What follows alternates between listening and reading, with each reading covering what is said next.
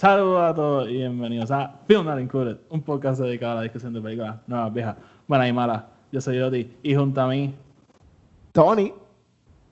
y Ay, Charlie, Charlie Alberti. en el episodio de hoy vamos a empezar una serie nueva que se llama Un día en la oficina, así que no se vayan a ninguna parte, que el episodio va a empezar ahora.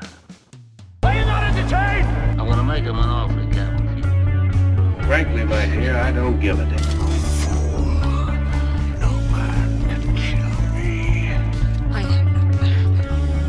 Your destiny.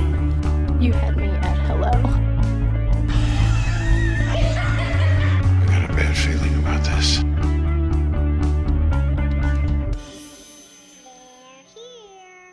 Saludos mi gente y bienvenidos otra vez a Film Not Included, Charlie, Tony, que es la que hay.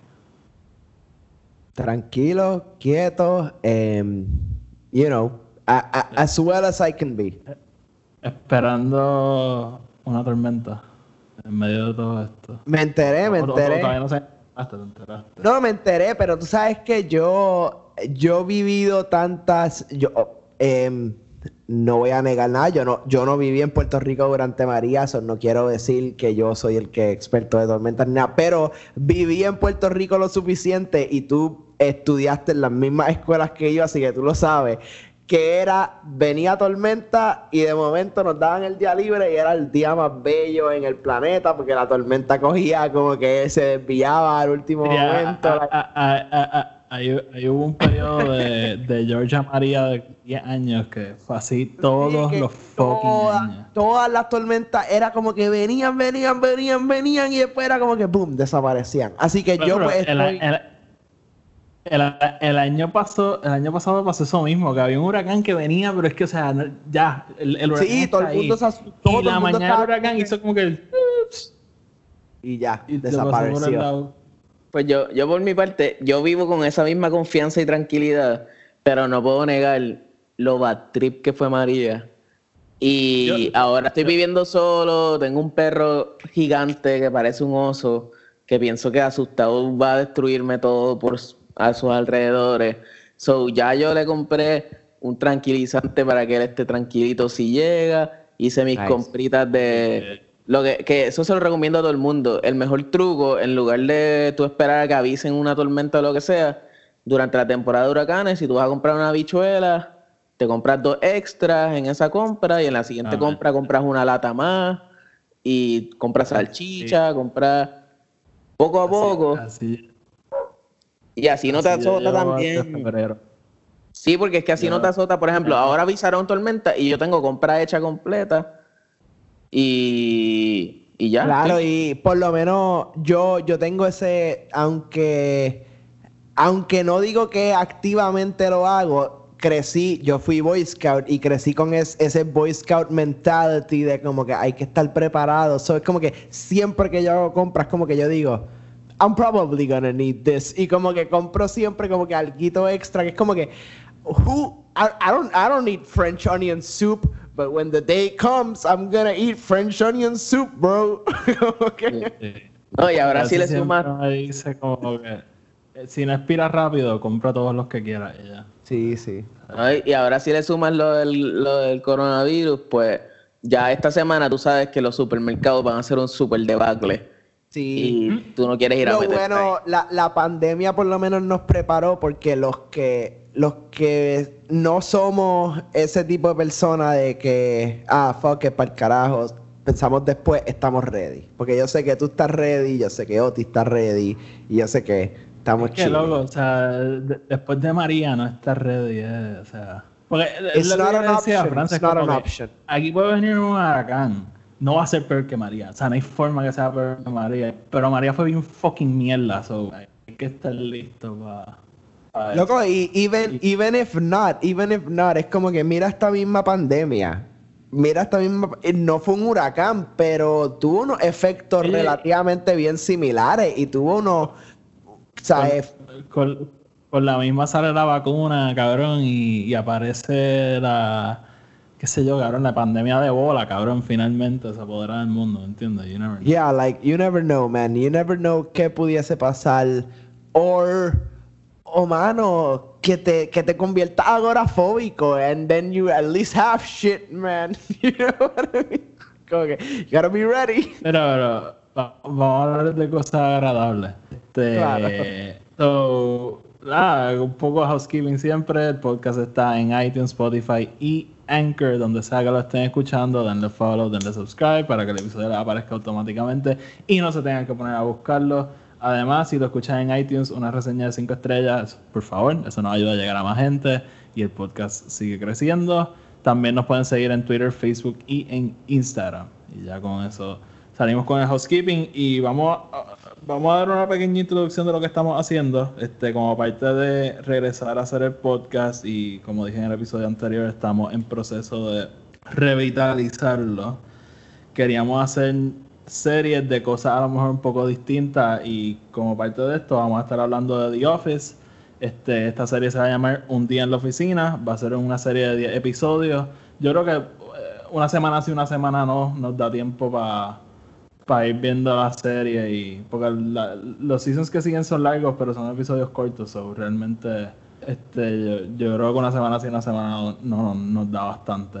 Y, Sí, y básicamente va a ser cada, cada episodio va a ser un season de la serie. Este episodio va a ser como con una introducción plus el primer season. Y, y el último episodio va, va a ser recapitulando la serie y, y qué sé yo, hablar un Un- poquito más de mierda. Retrospective. Ajá, básicamente. Y, y básicamente, pues eso es lo que vamos a estar haciendo. Eh, parte de esto fue que yo veo The Office constantemente en loop. So, quería hacer algo al respecto, porque por, por lo menos sacarle algo y no sentir que estoy perdiendo mi tiempo por vez número 30. Pero, pero sí, so, vamos a hablar un poco de nuestra experiencia con la serie, vamos a hablar de la serie en general y entonces entramos en el primer season, que yo creo que hay buenas conversaciones para tener porque yo creo que eso y yo tenemos opiniones bien distintas con este season. So, Sí. yo creo que va a ser bueno. So, este, voy a aceptar una pregunta que es ¿cómo ustedes llegaron a la serie? O sea, ¿cómo ustedes descubrieron esta serie? ¿La vieron mientras estaba en, en el aire? ¿La vieron en Netflix? Este, ¿Cómo descubrieron The Office? Si quieres empieza Sosa y después tú, después yo. Pues yo, yo, este, nada, rapidito. También quiero como que avisar que yo en, no sé si recuerdan el, el episodio pasado, yo dije que yo me la paso escuchando podcast y al nivel de que mi, ahora que entro a mi home de Spotify, hace poco me pasó que estaba tratando de poner una música o algo para, para poner, qué sé yo, una canción nueva en el carro o lo que sea. Y literalmente mi home completo está lleno de podcasts. Como que no sale ni una sola eso. canción, disco o música en todo Spotify. Tengo que literalmente buscar en search algo para poner. Ah, Y pues por esas mismas casualidades. y por esas mismas casualidades, pues eh, me salió un podcast de, que se llama An Oral History of the Office. Que es con el actor que hace de Kevin Malone. ¿Mm? Y, y se lo había comentado a Oti, Oti me había dicho que él también lo había empezado. Y escuchando ese podcast me di cuenta lo tan enajenado que yo estaba de cuando sucedió la serie on air, como que en su contexto eh, original. Porque yo vi la serie ya estando en la universidad, creo que, no sé, tal vez como... en- 2012, 2013. yo creo que hasta más tarde todavía, yo creo que ya está... Tú- sí. Si tú eres clase Yo me acuerdo, 2012, tú la viste, tú, tú la viste y me dijiste que la viera. So, tú la tienes que haber visto unos meses antes que yo. Me Sí. imagino. Y tuvo Que no- no- Eso fue 2000. Fue el, el año que nos fuimos de intercambio. ah, pues 2015. 2000, dos- 2015, no, fue, wow. fue, eh, eh, no, el año antes, porque nos fuimos en 2015 en febrero. Tiene que So- ser 2014. So, 10 años después de que la serie saliera. Sí, yo no, Sí. no tenía idea. O sea, yo no, yo no supe de la serie hasta el momento en que me senté a verla. Y, y realmente la empecé a ver casualmente. A mí siempre me han gustado series de 20 minutos porque creo que son el momento perfecto como por ejemplo para tú, si estás comiéndote algo, pues puedes ver algo en la televisión, puedes ver esa serie. Si acaso ves el segundo episodio en lo que te vas a la comida y te tienes que ir y ves dos episodios de una sentada, súper cómodo. Como también puedes pasar todo el día viendo la serie. Pero la primera vuelta que yo hice de The Office, creo que la vi completa y no le tomé la atención necesaria. Y realmente... Todo el mundo la- Exacto.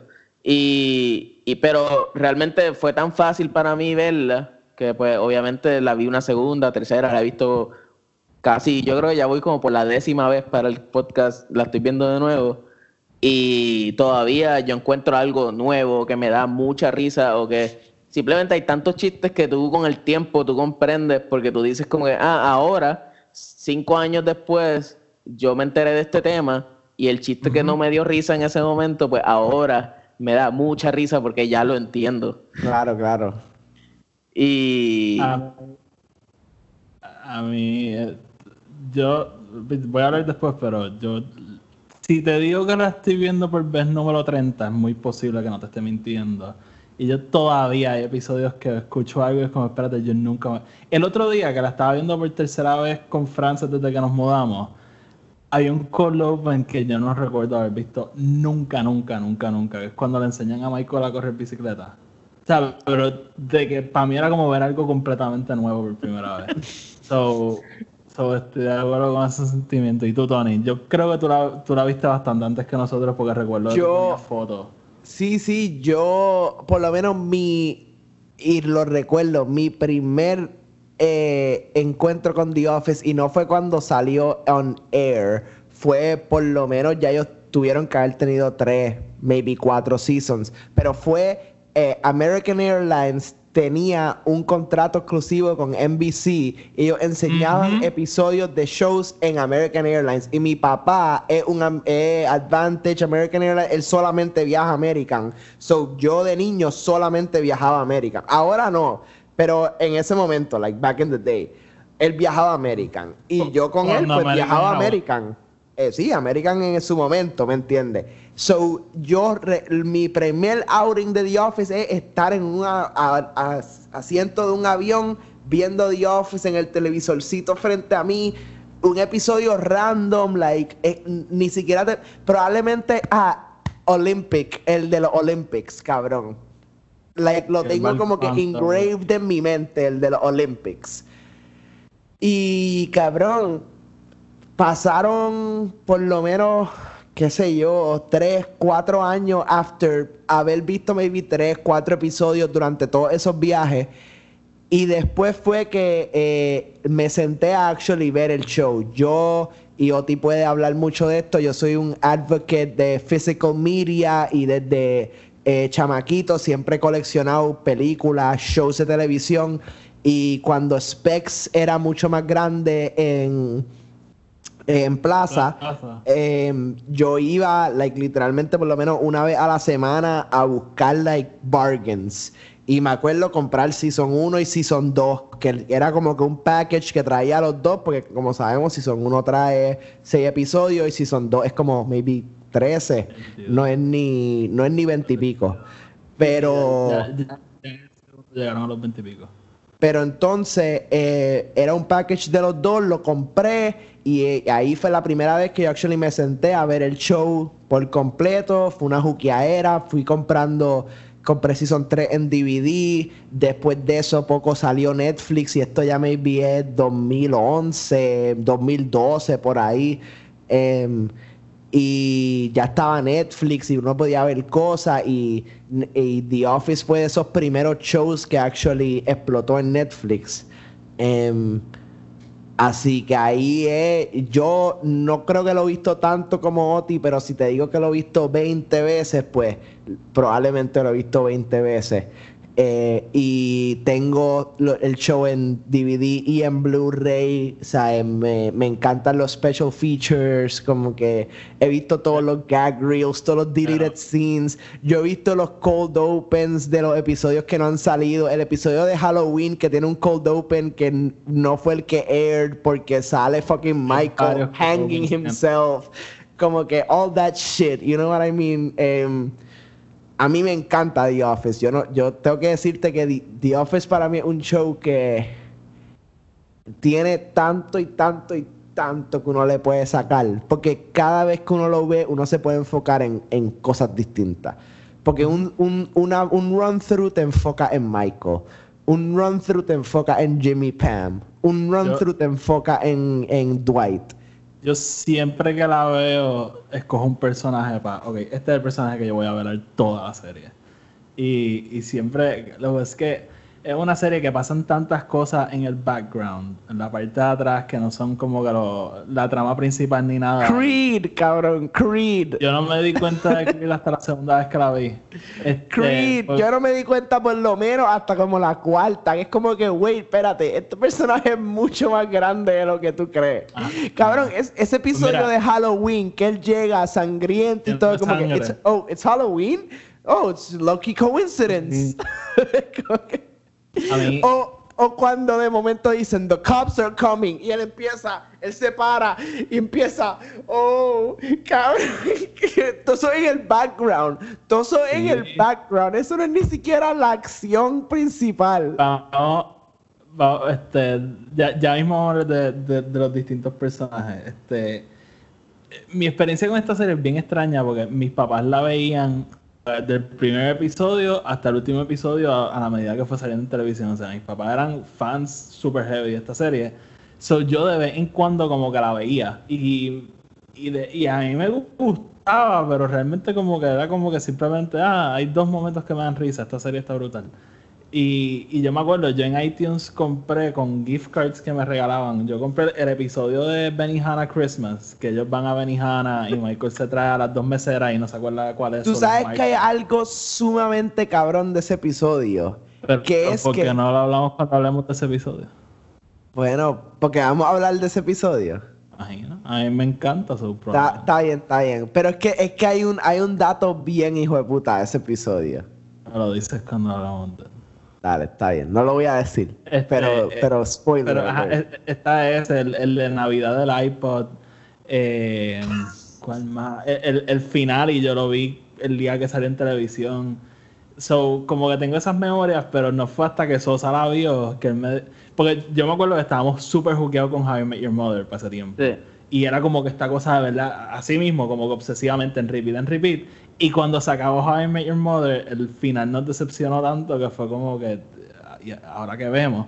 So, yo empecé a ver Friends otra vez, pero me acuerdo que Sosa me dijo, tienes que ver esta serie en Netflix que se llama The Office. Y yo estaba como, ah, yo la he visto, déjame darle un try. Y cuando vi el primer season fue como que, ah, ok, est- esta serie entera así, como que- que- que esto. So, como que fue como que medio pujado, pero cuando llegué al segundo season de ahí para abajo fue, o sea, como que, como si nada. Y, y, o sea, a mí esta serie me, me fascina, como que. Tú sabes qué es la cosa, es que este es el, el show perfecto que te dice, like, you just have to believe in it. You just have to believe in what it can give you. Y mucho, honestamente, tantos shows son así. Even los shows más grandes que tú dirías, like, esto tuvo que haber sido un hit desde el principio, son así. Es como que el, el productor que le dio green light al pilot de Lost was fired por darle green light al pilot de Lost. Porque costó tan y tan caro y la gente les dijo que, que tú te crees y lo votaron y después se convirtió en el show más grande en la historia. Es como que hay tantas y tantas cosas así. Pero es verdad, el show uno todavía se está encontrando y tantos shows son así. Tú, tú tienes que poder encontrar tu voz y es, es difícil hacerlo en un episodio. Es bien difícil hacerlo en un episodio. Sí. Y, pero para mí lo más interesante, y me estoy adelantando a algo que quería mencionar, pero muchas series les toma, pero para mí The Office, desde el primer episodio del segundo season, ya como que cae en lo que va a ser el resto de la serie. Sí. Que como que es Claro. curioso que les tomó seis episodios realmente caer en, en su... en el... en- en- en- o sea, lo que terminó siendo.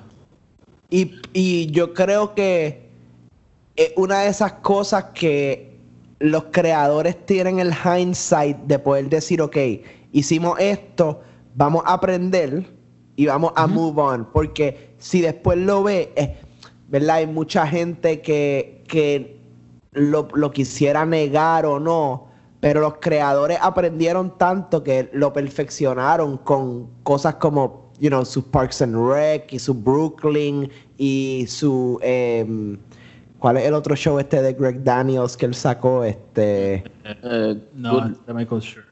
Eh, eh, de Michael Schur, The Good Place. Eh, Good- que son shows que apren- aprendieron de todo lo que hicieron con The Office y fue como que ya desde pudieron desde su primer season, porque el primer season de The Good Place para mí es la, es la perfección en tú hacer un season que te va llevando a algo y cuando llega al perdónenme si no lo han visto, pero cuando llega Sí, yo al final es completamente lo, todo lo opuesto a lo Todo que tú estabas es como que eh, literalmente dijeron, ¿sabes qué?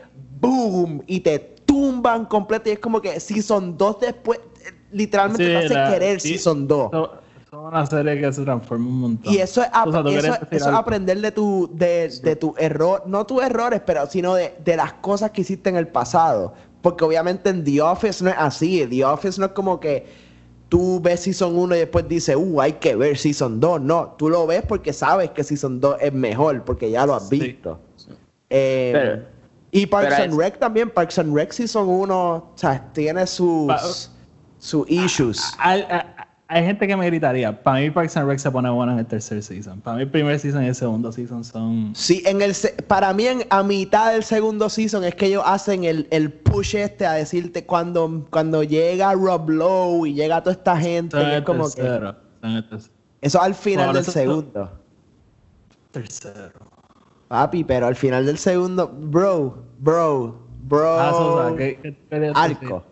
No sé, lo mío, lo mío va a ser, pues, no sé, si quieres ir haciendo ya la introducción para hablar de- del Ah. primer season as a whole, pues, pues yo creo que puedo... Este, ah, ¿tú, tú escuchaste el, el- el podcast este de Oral History, que es básicamente el, el actor de Kevin Malone, este Brian, que él- básicamente narrando la serie. No lo he escuchado, cómo- pero, cómo la serie lo- se hizo. pero sé Eh, en va- el primer episodio está súper bueno, que te, lo, te lo recomiendo. El que Eh, quiero escuchar eh, es Office Ladies, pero... Office Ladies es otro podcast que es con Jenna Fisher y Angela Kingsley, que son las actrices de, de Pam y Angela, que a mí me encanta, pero ellas van episodio por episodio. Y lo que quería mencionar es que esto no va a ser así. O sea, nosotros vamos a ir season por season y cada uno va a escoger, este, en este episodio cada uno cogió uno, pero en, en los episodios, en los episodios siguientes vamos a coger de tres a cuatro episodios para discutir. Que de hecho, si le interesa, ese, a mí ese podcast me gusta mucho, el- el- tanto el de Kevin y el de Angela y, y Pam. Este, so, quería dar un poco de trasfondo. Sosa, tú escuchaste ese podcast, so vas Sí. a tener una idea ya de lo que voy a decir. Que básicamente, o sea, esto es un remake de una serie inglesa que también se llama The Office. Este, hay gente que considera esa serie, esa serie una de las cosas más geniales del mundo. A mí me gusta, pero no me encanta. Eh, eh, pero básicamente entonces cuando sale, cuando esa serie se acaba, tratan de entonces traerlo a Estados Unidos, que fue algo súper difícil porque era una serie vacilándose los reality shows y en Estados Unidos los reality shows apenas estaban como cogiendo velocidad. Cuando, cuando empezaron a, desarrollar esta serie y las series que estaban bien pegadas en ese momento en el 2005 eran Friends que era la serie más grande del, del país básicamente este, series como Sopranos, series como The Wire, lo más cerca, a lo mejor un Curb Your Enthusiasm, pero realmente no existía una serie como The Office. O sea, tanto en cuanto al concepto de que es un mockumentary y, y el tipo de humor que es, que es un humor mucho más oscuro, mucho más sarcástico que nada. O sea, Friends estábamos acostumbrados a pues chistes súper obvios y van a aplaudir y reírse en los momentos que te tienes que reír. Y- y déjame decir- claro, y-. Déjame decir algo sobre eso, como que yo, yo le di mucha cabeza a todo este, a, a- a este episodio del podcast como tal, principalmente porque a mí me cuesta un montón recomendar The Office a la gente, sin decirle, mira, vas a tener que aguantarte el primer season y después te va a encantar. Y, y me cuesta hacerlo porque yo, a mí no me gusta el pilot. O sea, a mí el, el pilot lo volví a ver ahora y de por sí no me gusta de nuevo. So, y eso ha sido, es más, las veces que lo he visto varias veces The Office, yo esquipeo el primer season muchas veces. Y ahora que lo vi de nuevo para, para este podcast, pues me arrepentí de haberlo esquipeado tantas veces porque hay episodios súper buenos que simplemente mi cabeza, pues automáticamente se quedaba en el pilot y yo decía, diablo, como no me gusta el pilot, pues todo el primer season es malo. Pero ahora, escuchando también el podcast de, de Kevin Malone, entendí eh, por qué me encanta tanto The Office. Y es por lo que, y, y también entiendo por qué a mucha gente que yo conozco y que sé cómo son, le puedo recomendar The Office y le va a encantar, como sé que hay gente que no le gusta. Y es que, por ejemplo, la otra vez, en el otro episodio, estábamos hablando con Tony de, de los reality TVs que vemos y qué sé yo.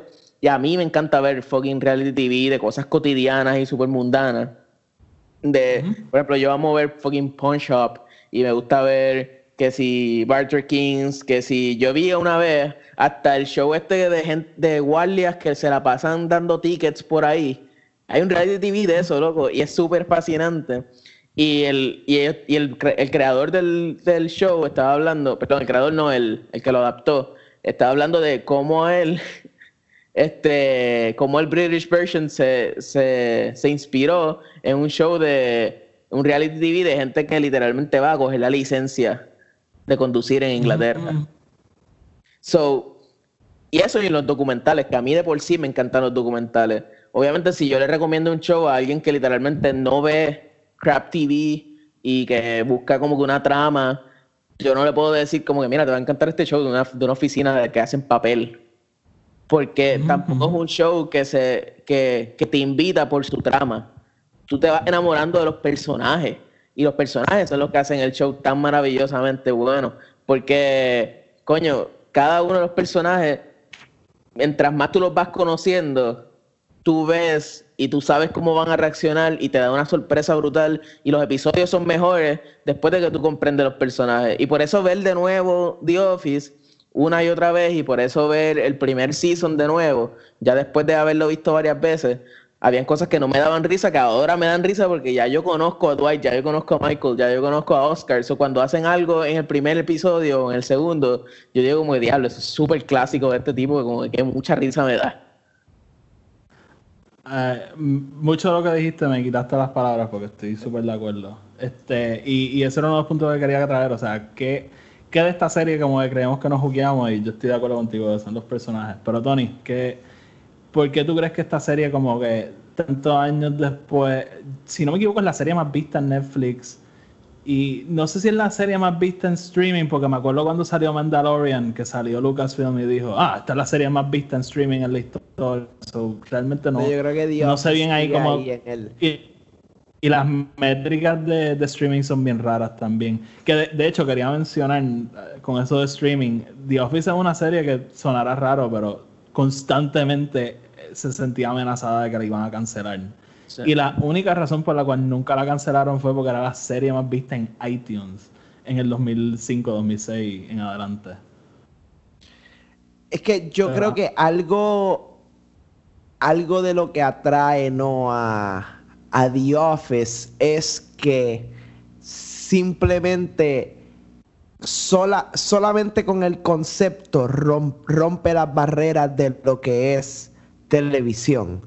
Em, en, en su momento, como dice Oti, lo que era grande era, era Friends, Seinfeld, eh, Curb, em, Sopranos, estas cosas, e- estas, estos shows que eran o sitcoms o eran estas dramas intensas, bien personales.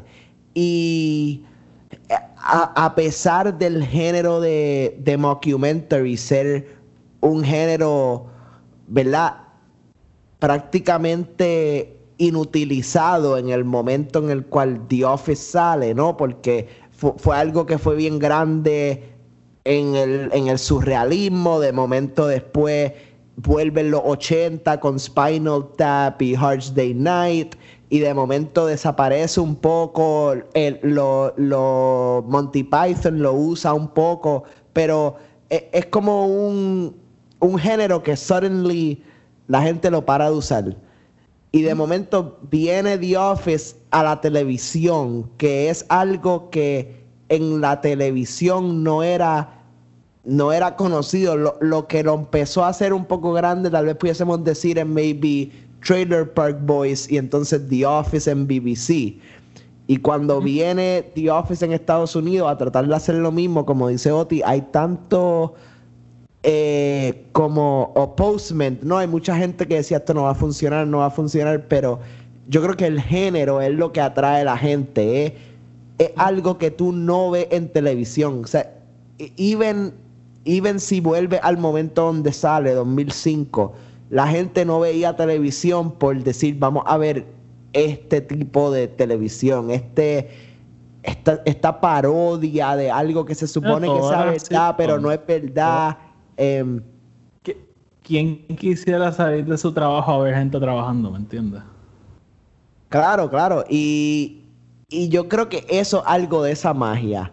Es algo de, de que uno pueda decir, yo me puedo sentar y ver esta gente y por lo menos decir, wow, eh, esto pudiese estar pasando somewhere, en un, you know, oficina, whatever. Cual- cualquier persona que ha trabajado en una oficina sabe que The Office más real de lo que uno quisiera que sea. O sea, yo lo, lo voy a decir ahora del saque yo sé que hay gente de mi oficina que escucha el podcast. En mi oficina hay un Creed, o sea, pero de que 100% hay un Creed. En mi oficina hubo sí. un Michael, o sea, yo he trabajado con que- una Kelly, yo he trabajado con una Pam, yo he Ay. trabajado con. Yo he trabajado con una fucking. eh, ¿Cuál es? el- eh, ay, Dios o mío. sea. em, ah. Ay, estoy blanking. Eh, la, la borracha, la borracha. Este. Meredith.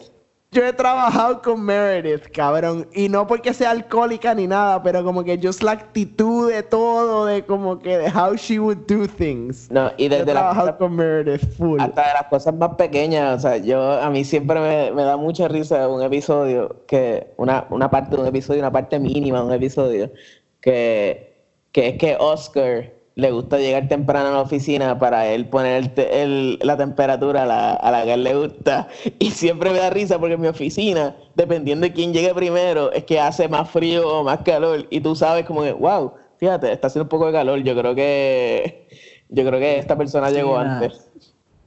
Mi oficina depende de la secretaria, pero hay una que no está siempre. Pero si tú llegas y está ella, tú sabes que te va a congelar. Este, pero, pero en realidad, esas cosas pequeñas, o sea, yo creo que todo el mundo que ve The Office, que trabaja en una oficina cotidiana, sabe que hay un montón de cosas que son ciertas. Eh, y otra cosa que obviamente yo creo como un enganche bien brutal de esta serie, que podamos después como que a través de, vayamos discutiendo la serie completa, discutir los méritos o no. La relación de Jimmy y Pam realmente es como que el, el centro que lleva la serie de principio a fin. Porque yo creo que una de las cosas más brutales de esta serie, que es de Season 1 a Season 8, la serie es completamente dirigida por sus personajes. Realmente no hay una trama más grande pasando. Simplemente es como que, pues, estos son los personajes, esto es como que un día a día normal. Sí, está el downsizing como que en la parte de atrás, lo van a mencionar en cada cuatro episodios. Eh, sí, este, Sa- Sabre los va a comprar, lo vamos a mencionar en cada cierto episodio, pero realmente todo da vuelta alrededor de estos personajes y que ellos van a hacer día a día. Que yo creo que eso es una de las cosas más brutales. En el noveno season, que también lo hablaremos cuando lleguemos a él, la serie se convierte super plotty y todo tiene que pasar, porque obviamente tienes que cerrarla, so, la tienes que coger y llevarla a un sitio. Pero por los primeros ocho seasons todo es personajes, vamos a ponerlo en situaciones y esto es lo que harían. Que yo creo que es una de las mejores cosas que hace la serie. Entonces vamos a entrar directo ya al season 1. Este. El primer season yo creo que es debatido por mucha gente como el peor season o si no uno de los peores. Sosa, quiero saber tu opinión del primer season. Pues más o menos lo dije, o sea, yo. Si de por sí yo quiero que la persona vea la serie, muchas veces yo le digo como que go through it, como que aguántate y mira el primer season, o hasta he recomendado esquipéalo y empieza en el segundo, y después, si quieres, cuando ya te estés jugando la serie, pues vuelve al primero. Porque en verdad a mí el primer season no no me, no me termina de encantar. Sin embargo, eh, que después vamos a hablar de los episodios que escogimos. Ese episodio que escogí yo personalmente me, me hace repensarlo. Pero también soy yo que ya vi muchas veces la serie. So, tal vez en la primera vez yo no te hubiese dicho ningún episodio de ese season que me gustó. So, sí, para mí no es que sea el más malo. Este, hay cosas hasta bien bobas que yo me fijo que es como que el primer, el, el primer season Michael tiene como un peinado distinto al resto de la serie. Se ve hasta más calvito y tiene como hiel y qué sé yo, y hasta y, y las grabaciones se ven un poco más grisiosas, como que los colores son un poco más Sí, más, más, más, más crudo. Sí, Sí, y, y hasta eso me incomoda un poco. Sí. Pero puede ser que sea, ¿verdad? Como que ya un, un prejuicio mal hecho sobre el, sobre el primer season de por sí. Yo, yo tengo opiniones sobre eso, bro. ¿Y tú, Tony, qué piensas del primer season? No, yo creo que yo, por lo menos, yo obviamente estoy un poquito biased porque yo sé tanto sobre, ¿verdad?, cómo es lo que es la producción de un show de televisión y, y cuán difícil es uno tratar de sacar todas las ideas que uno quiere, ¿verdad?, en, en un primer season o inclusive en un primer episodio. Em, así que entiendo la dificultad y, y los, lo, lo acepto. No es el mejor season, for sure. Eh, no sé si diría que el peor, porque por lo menos tiene a Michael Scott, pero em, nada, besides that, es un show que todavía está encontrando, todavía estaba buscando dónde era que tenía que estar y por lo menos encontró su lugar. Sí. A mí este season me encanta. O sea, realmente fui de. "Ugh, esto está medio raro. A, a mí realmente me encanta, pero yo lo pondría, yo creo, como mi segundo season menos favorito. Yo creo que estaría ahí en un sándwich entre el 8 y el 9. Eh, y yo creo que gran parte tiene que ver con que la química entre los personajes no estaba tan afinada y, cómo cada personaje iba a ser realmente no estaba tan definido. Para darte una idea, el personaje de Pam en este season es súper, a falta de otra palabra, es súper bicha. En el sentido de que ella todo le irrita, todo lo que hace Michael le irrita, todo lo que hace Angela le irrita. Ya en los otros seasons vemos como la relación Pam-Michael, por ejemplo, es una más de tú eres un idiota, tú no sabes nada de lo que estás haciendo, pero te amo. O sea, como que hay, hay una relación de verdad y, y- y de entendimiento y, y- de cariño y ternura. El- Jim es uno que está todo el season súper apestado y, y sabemos que es porque no le gusta el trabajo. Pero en los otros seasons es un Jim que no le gusta su trabajo, pero todos los días le saca el máximo y todos los días busca cómo divertirse. Eh, Michael al principio yo tengo problemas con él porque Michael después se convierte en una persona que en todos los episodios a propósito lo ponían a hacer algo para que lo odiara, pero después lo ponían a hacer algo para que le cogieras pena. Y en este season él simplemente es como que tan como que yo diría que hasta malo, como que no es una buena persona y, Michael tiene sus problemas de que es egoísta y narcisista, pero este season es como que hasta no una persona buena, yo diría. Y yo creo que todo tiene que ver con que lo están tratando. Este season se nota que les cuesta separarse de, la, de la serie británica. Y eso es lo- como yo creo que es la crítica más grande, que no, no confía en sí mismo para hacer su propia cosa. Ah, Y también sufre de que, eh, siendo una serie que, le enca- que, que los personajes son tan importantes, que obviamente no podemos en uno o dos episodios introducir al ensemble completo. Y pasan los primeros dos, tres episodios y tú todavía no sabes quién es Oscar o quién es Stanley. Y literalmente... Pero even, even sí, yendo al, a, lo, a lo general de que eh, el primer season hay un montón, hay varios personajes que salen, que de momento desaparecen, que Sí. es como que de momento, Eh, ¿dónde está este tipo? Y esto sigue hasta durante el segundo season. Francés y yo cuando lo vemos, cada vez que hay un conference room meeting, le damos pausa y ¿quién carajo es esa persona? Este, y, como y que este de dónde season, de salió hecho, este tipo.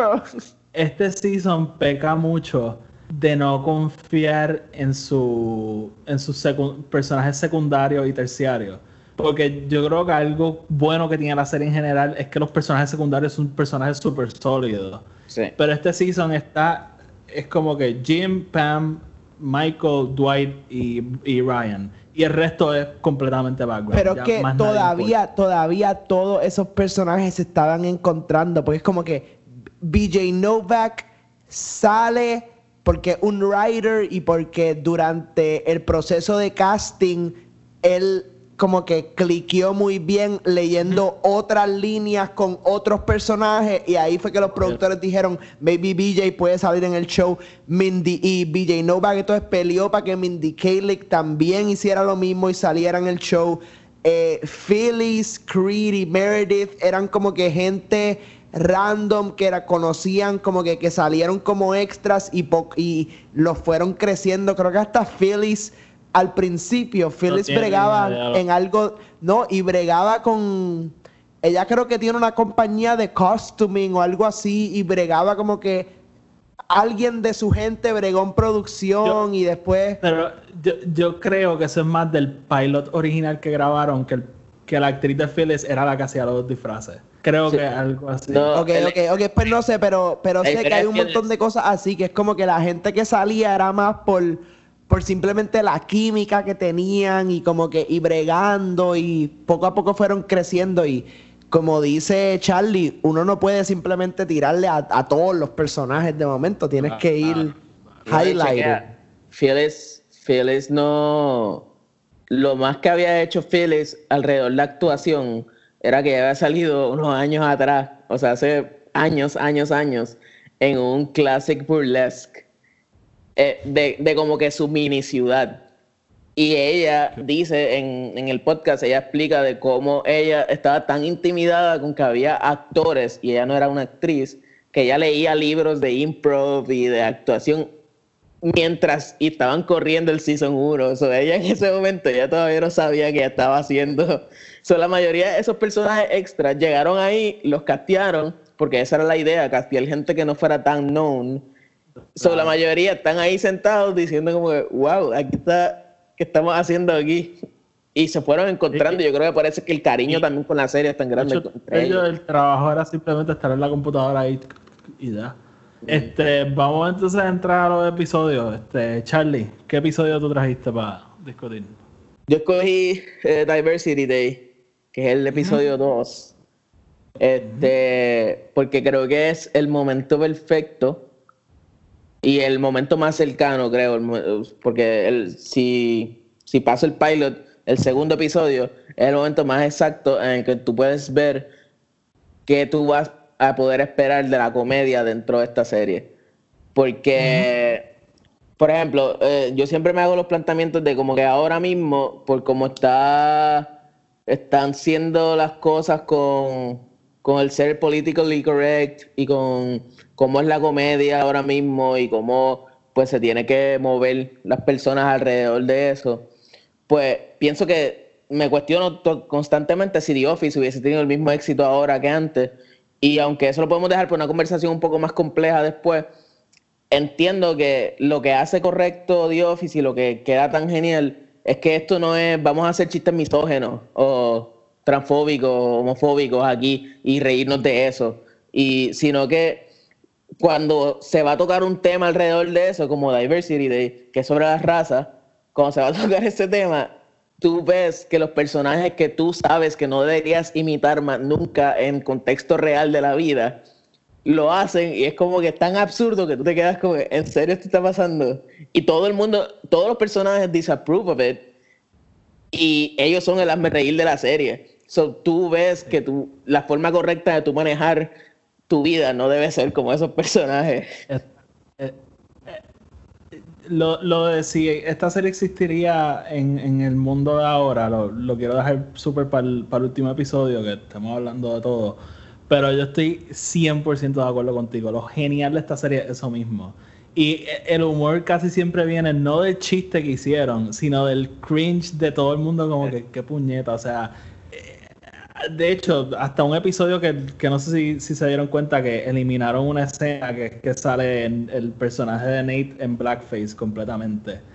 Hasta ese episodio que quitaron esa escena, hasta le podría dar un pass. Porque la escena que pasa, él como que Dwight dándose cuenta como que espérate, esto a lo mejor no es la mejor idea. Este, y, y, y- y yo he estado bien pendiente a eso. O sea, cada vez que hay un chiste como que fuera de lugar, lo está haciendo o, o- o Michael, o Dwight, o, o Robert California, que son personajes que para nada deberían ser quien tú sigues y que todo el mundo está claro que son como la persona incorrecta.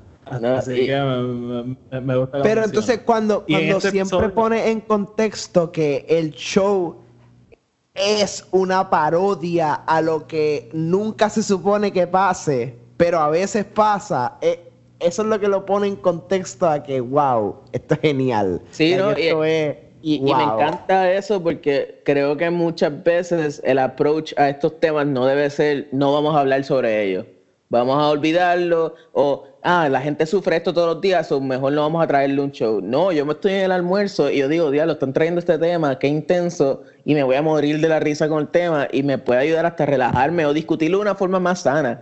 O sea, vamos, ahí están haciendo un juego ridículamente estúpido sobre los races que era ponerse, en el episodio se ponen una tarjeta con diferentes razas y cada uno debe hacer comentarios estereotípicos para que tú puedas adivinar qué, qué raza es. como la raza que estás viendo. Right, y lo peor Pero de todo lo- es que hay miles de ser, hay miles de razas que no están, que no son una raza. O sea, una de las una de las tarjetas es Jamaican.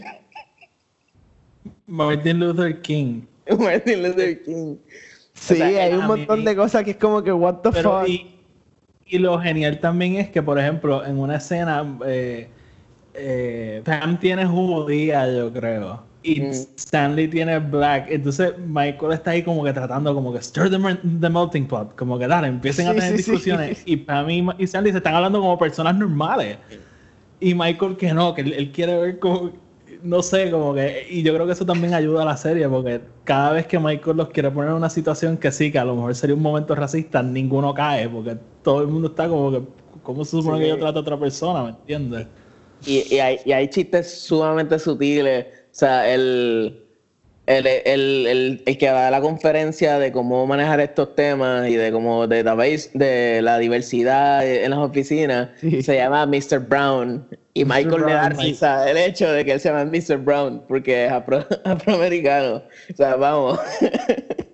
A mí, a mí el, el episodio de Diversity Day, a mí me encanta. Y, y si miras el episodio que yo cogí, yo creo que es uno de los episodios del primer season que más se parece a lo que la, serie termina haciendo con el pasar. Yo creo que esos son como que los dos episodios que más trascienden a, a los otros seasons. Este, Tony, ¿tienes algo que decir de este episodio?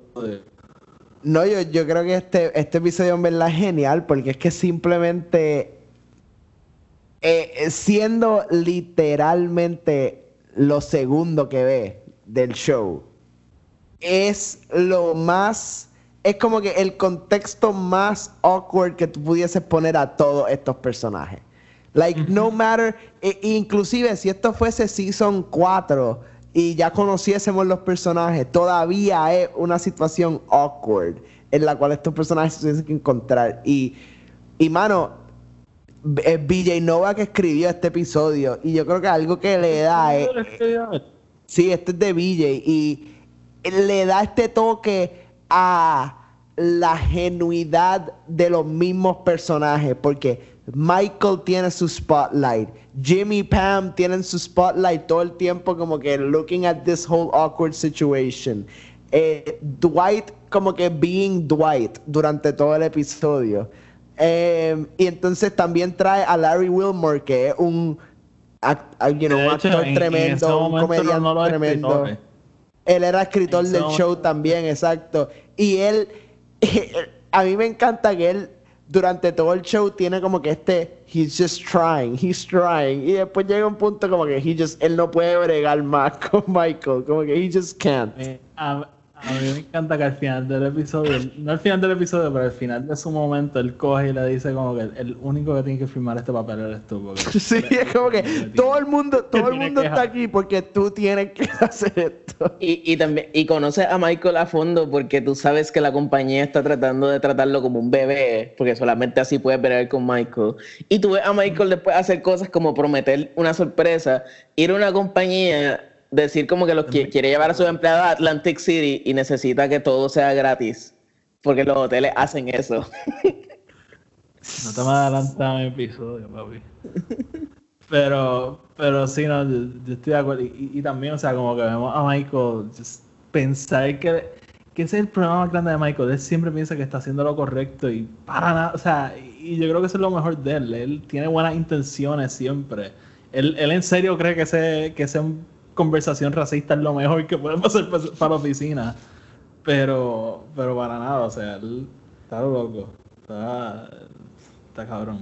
A mí, a mí, a mí en verdad, eh, con el tiempo estos episodios de, de este season me encantan y, y más estos dos. Este, Tony, ¿quieres ir tú o vamos en orden de, de la forma que fue saliendo? Bueno, vamos en orden, así que ve tú. No, no, en orden, ok. Yo cogí el episodio de Healthcare, lo cogí por una de las cosas que dije, para mí uno de los dos episodios que más trasciende. Y dos, creo que es el episodio que empezamos a ver súper bien cómo funcionan las dinámicas entre los personajes. Vemos a Michael que Jan le dice, mira, tienes que escoger el, el plan médico de, de, de la oficina y Michael obviamente no quiere tomar la decisión difícil, so- se lo quiere delegar a Jim y después se lo pasa a Dwight. Después también vemos a, Dwight que cuando le asignan esta cosa, lo ve como que el trabajo más grande que él ha tenido que hacer y, quiere una oficina, quiere, piensa que tiene el poder para despedir a la gente. Eh, bueno, llama a Jan y le dice que era el acting manager en ese momento. Este, también vemos la dinámica entre Jimmy y Pam, como ellos se juntan para trolear a Dwight constantemente. Yo creo que es la primera vez que vemos el Party Planning Committee en acción y, y, y el power struggle que hay dentro del Party Planning Committee. Hay, hay una línea que a mí me encanta que no me acuerdo bien qué es lo que está pasando, que eh, Pam dice algo como que yo sugerí tirar como una moneda para decidir y Angela dijo que no porque no le gusta gamble, pero en ese momento she gambled que yo no le iba a meter una bofeta en la cara. Este, eh, yo creo que este episodio realmente como empieza a establecer a todos los personajes, ok, mira, este, este es el personaje, este es lo que quiere, este está el personaje, este es lo que quiere, este es lo que hace. Y a, mí ese episodio me gustó un montón por eso. ¿Algunos comentarios sobre healthcare? Sí, yo creo que es, es la, es la primera, eh, fuera de obviamente saber que Michael es este, ¿verdad? Regional Manager, lo sabemos desde Episode 1. Es el primer momento donde a Michael le dan realmente poder. O sea, es el, el primer momento donde vemos a Michael sort of tener un actual poder por encima de los... Un, un poder realístico, porque todos los personajes desde el primer episodio saben que Michael no tiene un poder por encima de ellos. Como que ellos saben que le pueden pasar por encima no matter what.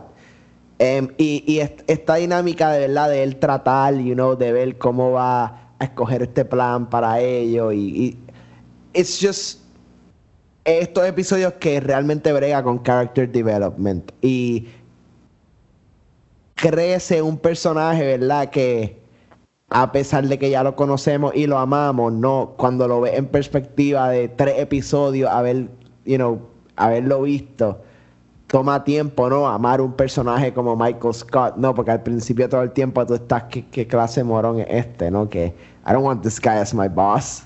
Sí, es lo que dije, o sea, en este primer season él, es simplemente un idiota, como que no, no tiene muchos redeeming qualities. Y de hecho también quería mencionar lo que Sosa dijo, o sea, el- en, este episodio también está la parte esa de que él va al- a la agencia de viaje y le, y le pide eso, él quiere que los busquen de gratis, quieren que los lleven al hotel de gratis, todo inclusive, todo gratis. Y a mí me encanta que el, que el travel agent le dice como que, mira, yo no ofrezco esos planes, deberías llamar a los ho- hoteles tú directamente. Y él le dice, sí, sí, ya yo los llamé y me dijeron que no. este, eh, eh, Sosa, ¿algo- ¿algo más que quieras decir de de healthcare? Pues a mí, a mí, yo eventualmente yo terminé adorando a Dwight. Y en este episodio, tú ves lo que es Dwight, literalmente por el resto de la serie. O sea, es una persona que quiere poder, nunca lo tiene. Y, Cualquier lo sliver de poder es la cosa más grande del mundo. sí, y, y él, y, y me entiendes, y es esa necesidad de como que él querer ser reconocido. El, el- los chistes recurrentes a través del episodio de, de llamarle oficina cuando es un space work, un working space, perdón. Y es como que eh, es demasiado, demasiado bueno. Y, ah, y obviamente también están esos momentos que, que Jimmy y Pam le quieren reprochar el, el plan super malo que cogió Y él dice que realmente no necesita un plan médico porque él, él tiene control absoluto de su cuerpo y nunca se enferma. Y puede puede subir y bajar su colesterol. Sí, este, a mí, y, y yo creo que tienes razón ahí, ahí. Realmente aquí es que empezamos a conocer a Dwight como, como el Dwight que, que vemos a, través de toda la serie. Y también vemos al Michael narcisista. Michael realmente piensa, él lo mismo lo dice, que él es el doctor de ellos, que es un especialista básicamente, y, y que él les da comida a través del dinero que les da. O sea que no sale de su bolsillo tampoco. Este, Así que sí, a mí el, el episodio de Healthcare yo creo que tiene mucho. Y, y tanto, igual el de Diversity Day también tiene un montón de cosas bien pequeñas que si estás pendiente te la van a explotar bien brutal. Tony, igual tú te cogiste. Mira, pues yo cogí el episodio de Basketball. em, a mí, a mí me gusta este episodio por varias razones, pero mainly es porque uno vemos el show eh, y los personajes como que salirse de un comfort zone, como que hasta ese momento básicamente hemos visto a los personajes en la oficina, en sus posiciones, eh, you know, doing their roles, you know, que si aquí, que si allá, pero es la primera vez que los sacamos como tal de pues, sus cubículos, su oficina, estamos afuera, está- digo, estamos en el warehouse, este set del warehouse, ¿verdad? Que entendiendo que es una oficina de papel que hace delivery, algo que sabemos que existe, pero hasta ese momento todavía no hemos visto el grand scope, you know, de lo que puede ser el warehouse. Em, y, ¿verdad? Este episodio nos trae ahí, nos enseña, ¿verdad? El warehouse crew, todo este corillo que lo hemos conocido poco a poco, you know, Daryl aquí, Roy acá, toda esta gente. Em, y lo que a mí me gusta es que it sort of rompe un poco la norma con que esto es The Office, porque el episodio it's really not in the office y no ellos no están trabajando. Ellos lo que están es jugando este juego baloncesto para ver quién, quién tiene que quedarse en el weekend para que they don't get downsized, ¿no? Que es como que pa- para mí lo genial de este season es que a pesar de ser un season eh, eh, leve en, en el sentido de, de que no hay, no hay como un, un montón de cosas pasando. Desde el primer episodio tú, tú sabes que el, el show va a acabar, o por lo menos el season va a acabar, con que somebody's getting fired. Some people are getting fired. Porque todo acaba con que they're downsizing, tienen que votar y, y eso a lo que they're going, ¿no? Y a mí me encanta que por más que todo eso está pasando, Michael todavía está en the top of his top. Michael está bregando, feliz, para él, ellos no los van a votar, para él ellos son, you know, Y a través del season, cada vez que alguien menciona el downsizing, él dice que no va a pasar nada. Cuando ya Claro. específicamente le está diciendo como que las cosas están bien. Y, no es hasta este episodio que él actually le dice a, toda la oficina que they're getting downsized. Al final, cuando él les dice, no importa si no tenemos que trabajar el sábado, we're not getting downsized. Em, y a mí lo que me gusta también es que vemos evolucionar el Pam eh, Jim relationship. You know, vemos este claramente Pam y Roy tienen su relación. Sorry, mis perros. Em, Pam y Roy Mis tienen esta relación, ¿no? Mis perros. Eh, Pam y Roy tienen esta relación y están tratando de bregarlo, ¿no? Y el juego baloncesto, como que it's, it's all just there, present. No están arriba, ¿me entiendes? Están abajo donde las cosas pueden ser gritty. Em, algo también que me encanta es como Michael, uno es Michael 100% cuando escoge a Stanley primero para el equipo y Stanley, Stanley, terminó, termina siendo como que el peor jugador. Eh, me encanta que all throughout the game él está como que eh, traveling, cantando fouls. eh, y por el otro lado también él está como que abusando de su poder, siendo como que, ah, como que si, cuando le dice al warehouse team, si ustedes ganan, tienen que trabajar el sábado, como que, all that shit, es como que Michael Bueno, at his best, en verdad.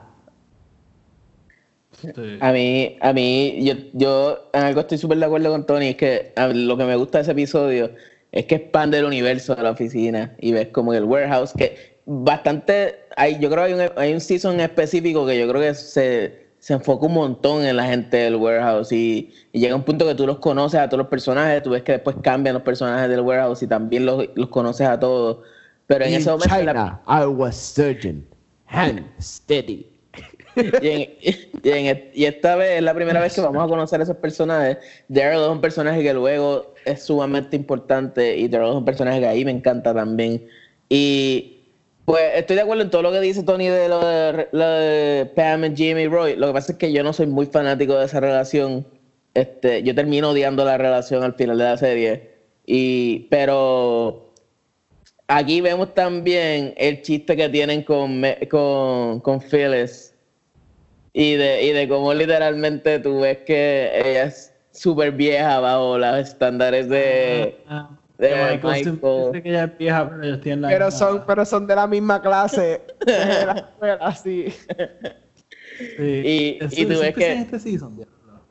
Y tú, sí, y tú ves que Phyllis quiere ser parte del equipo y le dicen que Sí, Ella no. quiere jugar, ella quiere jugar básquet y Kevin también y después no lo quieren y Kevin después está dunk como que tirando free throws y lo está metiendo todo, cabrón.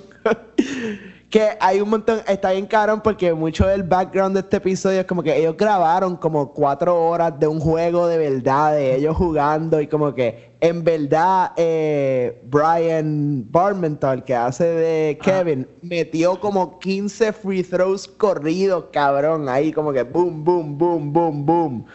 Em, y like they actually had a bunch of fun en ese episodio. Ese episodio fue bien como que de los personajes como que unirse, ¿no? Y como que ah, como que get together. It was very much about ellos conectarse, ¿no? Como como no solo personajes, sino como amigos, porque al final del día that's what they're acting toward, ¿no? Em, y yo creo que eso es lo que más a mí me encanta de ese episodio.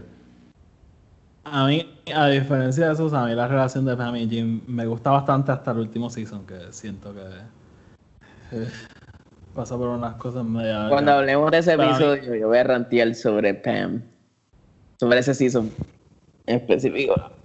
Haremos. Y, también, y también yo tengo estoy quejas de Jim, de verdad. y Jim hace unas cosas bien, como que yo nunca haría eso en mi vida. Ah. Athlete, athlete. Pero, pero yo, mi, yo, durante toda la serie yo siento que la relación de Jimmy y Pam es una de las relaciones más orgánicas y reales que, que había en televisión, por lo menos para ese tiempo. Y a mí este episodio me gusta porque realmente empiezan como que a, explorar esa dinámica de que a lo mejor Jim está dispuesto a tirar la Pam aunque esté comprometida a Roy porque eh, al principio del episodio él está el baloncesto, él está como que ah, este, puedes irte ¿Cómo es que ella quería hacer algo si Roy se cogía el día, pero no podía si ellos no se lo cogían? Entonces Jim estaba como que, ah, pues si Roy tiene que trabajar, te puedes venir conmigo para el mall a hacer otra cosa. Que yo creo que ya ahí empieza como que esa a solidificar esa relación, porque realmente al principio es como que, pues sí, a él le gusta, pero ella está comprometida y no importa. Así que, y, y sí, en verdad, ese episodio de basketball es bien bueno. A mí realmente me gustan todos los episodios de este season. A mí el, el pilot yo creo que es el más débil, porque es el más que se está tratando de agarrar de la serie británica. Pero también el, el, el, el de, el Alliance, eh, lo, no, no me gusta tanto, pero el, el de Hot Girl, que es cuando viene Amy Adams, también a mí me gusta bastante, que, que está todo el mundo tratando de tirarle a, a ella que está vendiendo las carteras. So, si no tienen más nada que decir de, de los tres episodios que cogimos, podemos entonces, qué sé yo, resumir un poquito el season y cerrar. No tienen más nada que mencionar de, de ninguno No, de los yo tres creo que es obviamente un show que eh, yo creo que yo en algún momento dado pude haber eh, opinado como Charlie y decir no vean Season 1, pero, pero creo que le añade algo, ¿no? Cuando lo ve, even, even si no es el mejor, cuando lo ve, le añade un montón a lo que es el show. Y cuando ves que seis episodios, en verdad es como que es, eh, no sabes cuán rápido a estar en Season 2. Créeme, de momento vas a ver y vas a estar en eh, Season 2, episodio 6, y tú como que, wait, espérate, no estábamos en Season 1 todavía. Season no lo ves en dos horas, yo creo. Y cuidado. Y cuidado. Sí, sí, yo, yo creo que yo solamente me reafirmo en que el pilot no me encanta, pero el resto de los episodios llegan a tener como que mucho peso en el resto de la serie. Porque también, o sea, las dinámicas son parte del, del, del, character development, so este, tal vez esquivarlo no es lo más correcto. Pero el son, lo- por lo menos los episodios que nosotros escogimos, yo creo que son súper buenos episodios para ver y tal vez no juzgar la serie solamente con el pilot. Y como tú dices, o sea, si son duras seis episodios, casi dos horas nada más, y te puedes sentar a verlo y tal vez no prestarle ni tanta atención, y ya para cuando empiece el segundo season vas a estar bastante into it. Yep, Sí, yep, yep. definitivamente este es de los, de los seasons no, no más fuertes de la serie, pero es lo que, lo que llevamos diciendo todo este tiempo. O sea, em- empieza a establecer un montón de dinámicas que yo entonces no creo que sería prudente brincarlo por completo, pero sí entiendo que, que tiene sus problemas en tratar de encontrarse a sí misma, pero como dije, una serie que ya yo creo que en el segundo season eh, aprieta y, y de ahí sigue para, para adelante sin, sin mucho problema. So, básicamente ahí tenemos nuestro primer episodio de esta nueva serie, un día en la oficina. Este, en dos semanas volveremos a, hablar de la segunda temporada de The Office. Y obviamente, o sea, esto no es lo único que vamos a estar haciendo en Film Not Included, so tampoco es que los próximos 10 10 episodios van a hacer esto, pero algo nuevo que estamos tratando. Eh, vamos, al- ¿algo más que quieran decir antes de, de cerrarnos? O, o ya cierro. Yo, rapidito, que no juzguen la serie por la temática porque no es una serie de ese tipo. O sea, aquí tú no me vas a preguntar a mí de qué se trata la serie, te voy a decir de una, de una, de una oficina que vende papeles porque no es algo tan... Es que esa, es- esa es la descripción, pero realmente no es lo que pasa en la serie. No, O sea, ajá, como que no- no tiene- Claro, claro, o sea, es como yo, yo te puedo decir que, you know, Star Trek es, es- es sobre un corillo de gente que va al espacio di- visitando diferentes planetas, pero es como que eso no es lo que es el show, como que el Exacto. show tiene un montón de cosas adentro de eso, como que em, The Sopranos es un show de mafiosos, ¿me entiendes? En New Jersey, pero eh, that's not what the show is about, you know. Sí, Friends es- es, sobre un corillo de el- amigos, pero like that's not eh, hay tanto eh, que uno le saca em, y, y yo creo que lo que la televisión te da que, que tal vez algunas peli bueno las películas you know las películas siempre tienen unas cosas que uno le puede sacar distinto pero la televisión es es tan perfecta porque uno puede enfocarse cuando ve cosas tanto, uno puede enfocarse en tantas cosas distintas em, y en tantos personajes y en, en el background, en el foreground, en qué está diciendo aquel, en qué está diciendo aquel y it's just genius, it's just genius really. Y The Office explotó todo lo que puede ser verdad. Y yo lo voy a decir desde ahora, The Office es mi serie favorita. No sé si es la mejor serie que he visto en mi vida, pero en- definitivamente es mi serie favorita. Y, Sí, y, iré también. abundando en, en esa idea a través de todo. Así que, nada, Charlie, segundo episodio con nosotros. Gracias por estar aquí. Tony, llevas dos años y medio aquí, todavía no sé cómo salir de ti. Ay, Dios mío, yo he tratado. Así, así que nada, vamos a cerrar. Este, como siempre, gracias por escucharnos. El podcast está disponible en Anchor, Spotify y iTunes, donde sea que lo escuchen, denle follow para que el po- podcast, los episodios les aparezcan automáticamente y no tengan que estar buscándolo. Si lo escuchan en iTunes, una reseña de 5 estrellas nos ayuda a llegar a más gente, así que lo agradecemos. Y nos siguen en Twitter, Instagram y Facebook, Film Not Included. Tony, sácanos. Corillo, como siempre, nos vemos mañana. I'm gonna make him an offer again. Frankly, my dear, I don't give a damn. No can kill me. I am not mad. It is your destiny. You had me